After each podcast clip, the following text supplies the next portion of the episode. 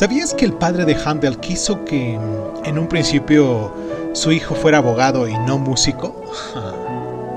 Incorregiblemente sociable y cosmopolita, George Friedrich Handel fue, junto con Johann Sebastian Bach, quizás el mejor compositor del barroco tardío.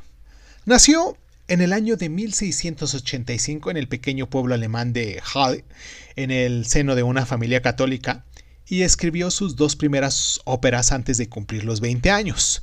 Luego, comenzó a componer brillantes piezas corales en latín para la liturgia católica. Entre 1707 y 1711 pasó una temporada en el norte de Italia, codeándose con los grandes compositores italianos como lo era Antonio Vivaldi, Arcangelo Corelli y Domenico y Alessandro Scarlatti, cuyo sentido de la melodía le influyó enormemente. Abandonó entonces Italia para eh, aceptar un puesto en la corte del elector de Hanover, que resultó ser además heredero de la corona británica, al que convenció para que le diera un año de excedencia para viajar a Londres. Y pues bueno, una vez ahí, Handel comenzó a popularizar la ópera entre el público inglés. Rinaldo, que fue su primera composición de este tipo que escribió expresamente para esta ciudad y pese a estar en italiano, tuvo un inmenso éxito. Y pues muchas obras le siguieron, como lo fue Asís y Galatea, Radamisto, em, Julio César, entre, entre otras más, ¿no?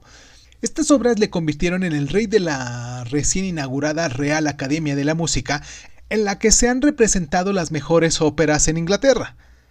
Cuando el elector de Hanover llegó al fin a Londres en el año de 1717 para coronarse como Jorge I, a Handel le preocupó que el nuevo monarca estuviera enfadado porque había pasado mucho más tiempo en Londres que en la ciudad alemana. Y según cuenta la leyenda, compuso su famosa suite música acuática para recuperar el favor del rey.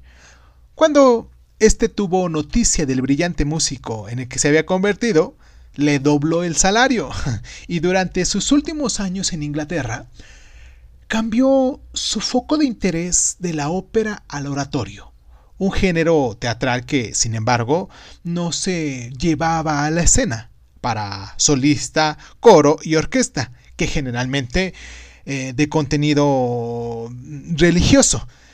Compuso más de 30 obras antes de morir. A su dilecto el Mesías, estrenado en el año de 1742, le siguieron Sansón, Seleme, Salomón, entre otros. Falleció en Londres del año de 1754. ¿Sabías que su oratorio, El Mesías, se interpreta cada Navidad en incontables iglesias por todo el mundo?